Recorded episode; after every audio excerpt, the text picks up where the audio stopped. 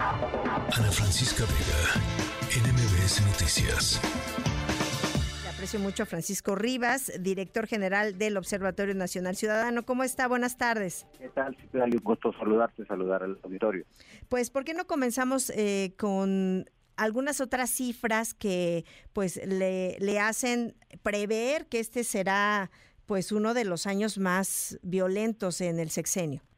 Pues lamentablemente lo que encontramos en este hallazgo es precisamente que la mayor parte de delitos se encuentra en una situación de crisis, es decir, en un máximo histórico o en uno de los posibles máximos históricos. El segundo elemento que encontramos pues es que hay una diferencia sustancial entre los dichos de la autoridad y lo que nos dicen los datos.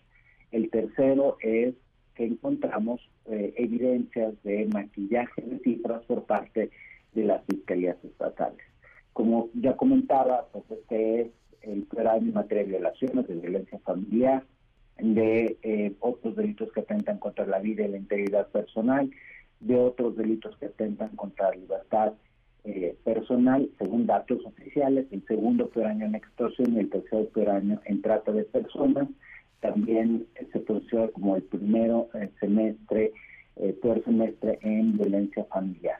Entonces, en ese escenario, lo que luego, cuando hacemos el desglose de los delitos, nos encontramos, eh, recordarás que hace pocos días el presidente rindió un informe en el Zócalo donde hablaba de delitos.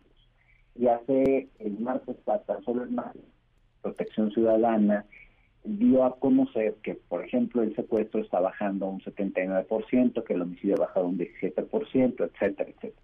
Cuando revisamos las cifras, pues descubrimos que los datos no dicen eso. Si nosotros comparamos lo que ocurrió en este sexenio comparado con los sexenios anteriores, pues encontramos que tenemos un 50% más de homicidios respecto al de al sexenio de eh, Peña y un 65% más respecto a los de Calderón. Encontramos sí una disminución del secuestro, pero no del orden del 79% como nos afirma la autoridad, sino del 14% respecto a Calderón y de menos del 40% respecto a Peña. Pero en particular, tanto en el homicidio como en el secuestro, pues hay algunas inconsistencias de los registros. En cuanto al homicidio, pues lamentablemente que sabemos es que hoy en México, en lo que va de este sexenio han desaparecido casi 44 mil personas.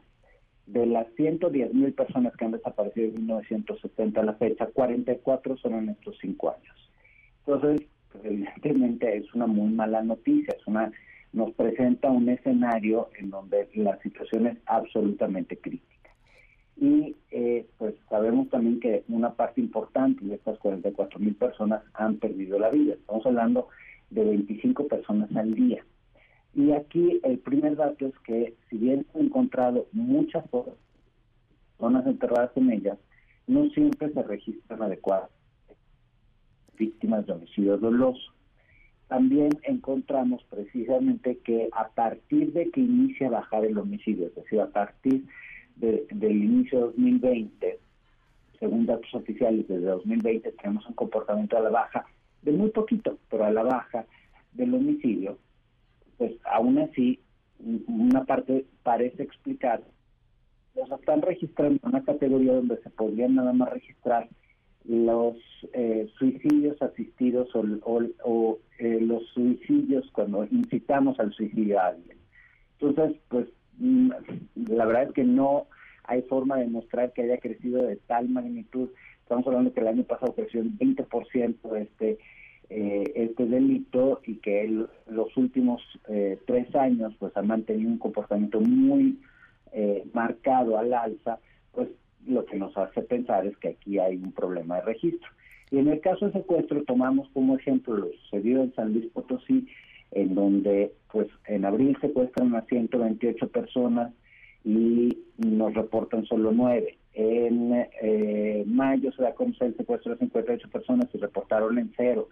Y hemos tenido llamadas de personas de San Luis Potosí, de Veracruz, de eh, Baja California, que nos presentan sus casos, en donde fueron a denunciar las fiscalías locales y no les recibieron la denuncia, no los recibieron como víctimas de eh, secuestro. Entonces, pues si ha bajado el, secuestro no es porque haya una, un combate más efectivo, sino porque uno los está registrando en otra categoría, aquellos que registran, y dos, a muchas personas les está negando el derecho a denunciar. Entonces, pues encontramos, insisto, que estamos en máximos históricos de violencia, que la narrativa oficial nos miente acerca de los datos y tercero, pues que está maquillando los datos.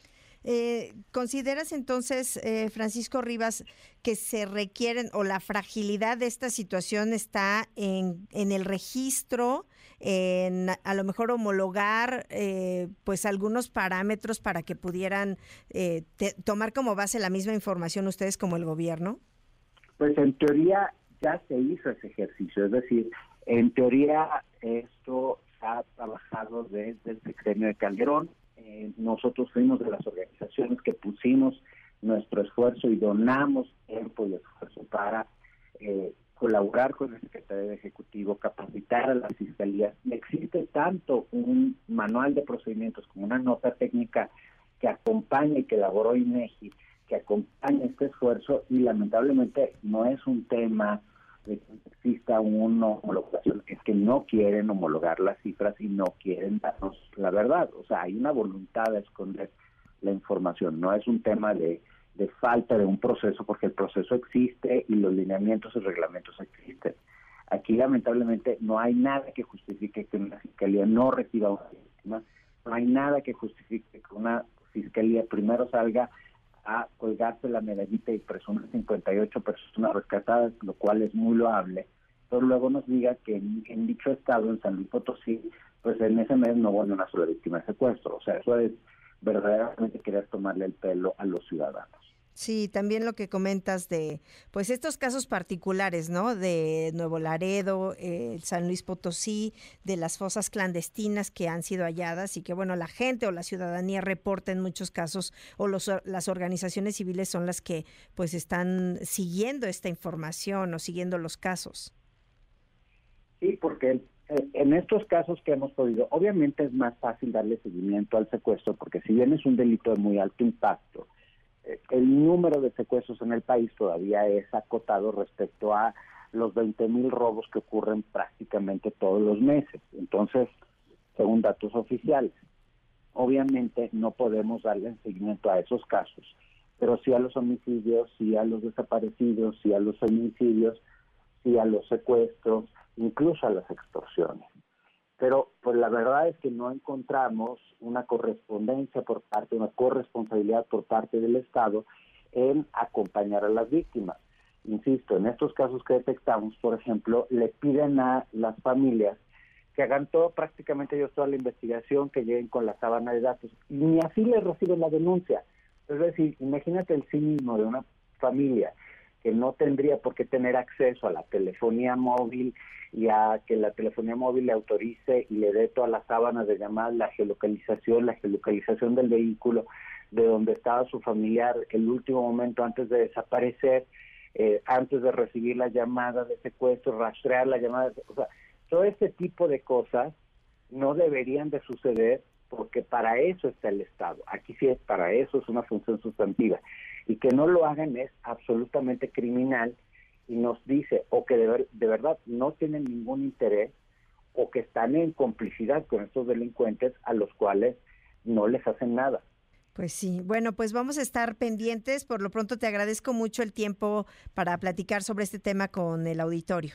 Gracias a ustedes y los invito a que lean con detalle el documento para que puedan corroborar esta información, pero sobre todo para que podamos exigir a las autoridades que hagan su trabajo. Lo único que tenemos que pedirles es que hagan lo que nos eh, prometieron cuando solicitaron el voto. Pues sí, muchas gracias, Francisco Rivas, director general del Observatorio Nacional Ciudadano.